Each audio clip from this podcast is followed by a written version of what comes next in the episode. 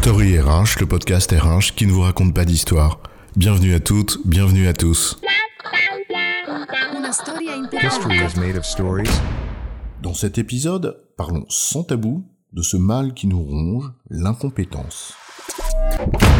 Qui n'a jamais qualifié d'incompétent un collègue, un collaborateur ou même son propre manager?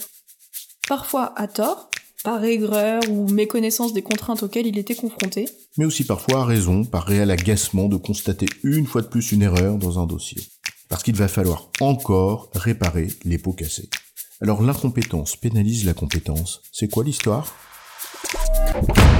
D'abord, précisons de qui on parle lorsqu'on désigne un incompétent dans ce podcast.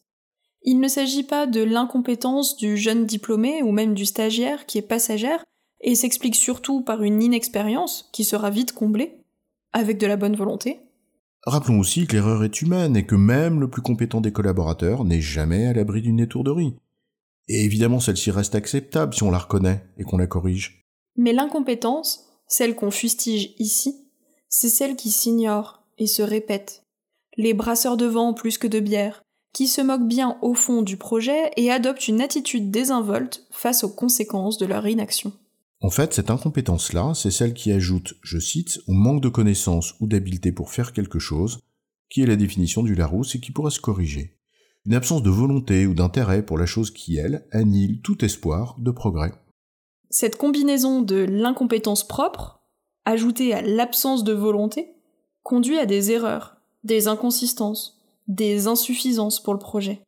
En fait, elle génère un flou qui n'a rien d'artistique et qui devra immanquablement être corrigé. Ce qui n'est pas fait ou pas bien fait, eh ben, devra être fait ou refait. Si l'air s'échappe de la roue, eh ben, quelqu'un devra bien mettre une rustine ou changer le pneu.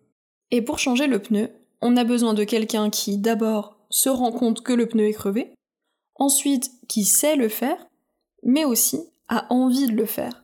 Et c'est rarement notre incompétent qui s'y colle. Mais alors, le compétent qui reçoit un dossier truffé d'erreurs va évidemment devoir les corriger avant d'espérer toute analyse mais en plus il va perdre toute confiance et s'évertuera à vérifier toutes les informations communiquées. Il pourrait faire preuve de désinvolture et laisser l'erreur cachée là où elle se trouve. Au fond, c'est pas lui qui est responsable. Sauf qu'une personne compétente et engagée, bah, baisse pas les bras, au risque de voir son titre de compétent ou d'engagé lui être retiré d'ailleurs. Et il ne veut pas être pénalisé, alors il s'escrime à vérifier et à corriger. Ouais, bah ça va, on va pas en faire toute une histoire. Il a sauvé la situation, hip hip hip, euh, acclamons-le pour sa bravoure, sa compétence et son effort. Félicitations. Je sens toute l'ironie, mais crois-moi, cette ironie-là, elle blesse. Loin de passer pour le héros, celui qui corrige l'autre est souvent accusé de perfectionnisme, pointé du doigt comme un rabat-joie, et ainsi condamné à une double peine. D'un côté, il s'évertue à corriger des erreurs qui ne sont pas de son fait, et fait preuve d'une attention constante, donc épuisante, sans en tirer de reconnaissance, autre que celle du plaisir du travail bien fait. Mais en plus, il passe du temps sur des actions qui ne feront a priori pas partie de son périmètre. Et si ce temps n'est pas perdu pour le projet, il l'est néanmoins pour lui, et peut mettre à risque l'atteinte de ses propres objectifs. Bien sûr, le compétent n'est pas naïf. Il ne perdra pas de temps à corriger ce qui ne lui servira pas. La bonté de cœur a des limites. Mais pour le reste, il s'engagera à la hauteur de ce qu'il croit nécessaire pour le projet, dans l'ombre, à l'instar du brillant Cyrano qui souffle des vers à l'incompétent Christian, caché sous le balcon de Roxane. Il pourrait retourner l'erreur à l'envoyeur, ou s'en référer au-dessus, mais la prétention de celui qui sait et qui l'affirme devient une accusation pire que l'erreur elle-même. Le compétent engagé, qui ne voudrait pas se retrouver le dindon de la farce, devra faire preuve de diplomatie, une charge supplémentaire à porter. Il ne faudrait pas non plus être insolent à l'égard de l'incompétent. Jouons collectif et faisons preuve d'esprit d'équipe. Il n'est évidemment pas question de nier l'importance de placer le projet au-dessus des intérêts individuels. Corriger les erreurs des autres de temps en temps, ça fait aussi partie de ton job. Et bien sûr, on va pas crier euh, félicitations dès que tu fais preuve d'intérêt pour le projet. Mais soyons honnêtes, ceci n'est réaliste qu'à condition de faire preuve d'équité dans la reconnaissance des contributions de chacun. Surtout quand l'erreur se répète. Privilégier l'égalité totale à l'équité conduira à accentuer le sentiment d'injustice du compétent engagé, une des sources de son mal-être. En fait, que le compétent engagé corrige dans l'ombre ou qu'il le dise haut et fort, il n'en tire que réprimande et moquerie. Pointé du doigt ou ignoré, le compétent engagé risque de devenir au choix incompétent ou désengagé. Ok, bah vive l'incompétence alors Plus tranquille est le con qui ose tout que Sisyphe qui cherche à bien faire.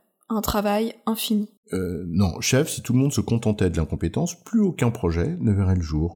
Je sais bien que les brillantes idées sont souvent venues d'erreurs, mais ensuite ces erreurs ont été rattrapées, corrigées, analysées. Ce podcast, quelque peu caricatural, ne vise pas uniquement à pointer du doigt les manquements de certains. Finalement, pas si nombreux quand on s'y intéresse vraiment, mais à inviter tout le monde à se questionner. Chacun a un rôle à jouer, se former, se questionner, veiller à lever le nez pour s'intéresser aux impacts de son activité sur celle des autres, entrer dans les sujets, demander quand on ne sait pas et chercher à progresser.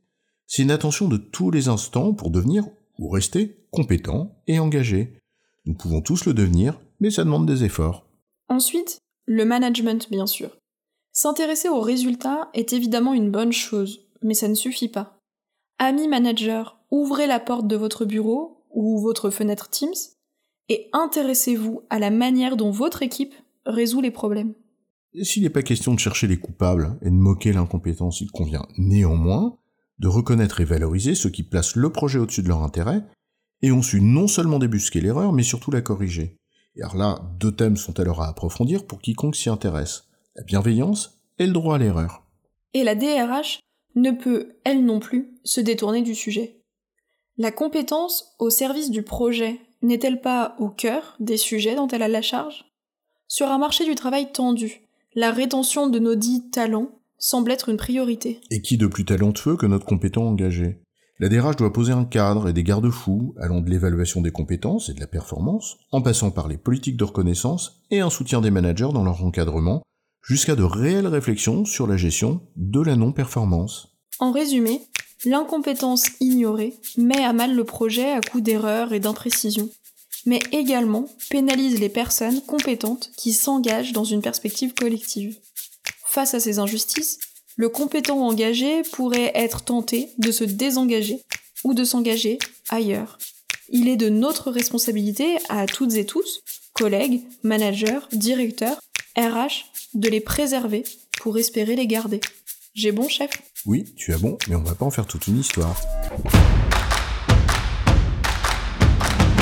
Story RH, le podcast RH qui ne vous raconte pas d'histoire. Retrouvez tous les épisodes sur storyrh.fr.